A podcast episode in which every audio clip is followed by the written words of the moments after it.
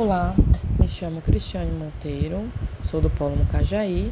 Esse podcast fala sobre teorias da aprendizagem com ênfase no behaviorismo.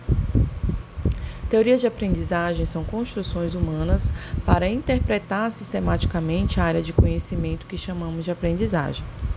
O behaviorismo ele pode ser grosseiramente classificado em dois tipos: o behaviorismo metodológico e o radical. A primeira vertente, que é o behaviorismo metodológico foi criada por John Watson e tem um caráter empirista. Para ele, todo ser humano aprendia tudo a partir do seu ambiente, ou seja, o homem estaria à mercê do meio em que está inserido. A outra vertente é o behaviorismo radical, criado por Frederick Skinner.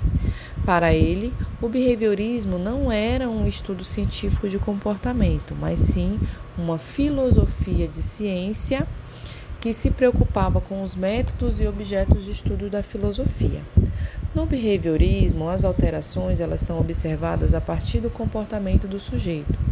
O princípio dessa teoria é a repetição de padrões de comportamento até que eles sejam incorporados, que eles sejam feitos de maneira automática. Essa teoria trata a aprendizagem como uma questão de conexões entre estímulos e respostas. Os comportamentos são eliciados por estímulos, que são as condições que levam ao, aos comportamentos.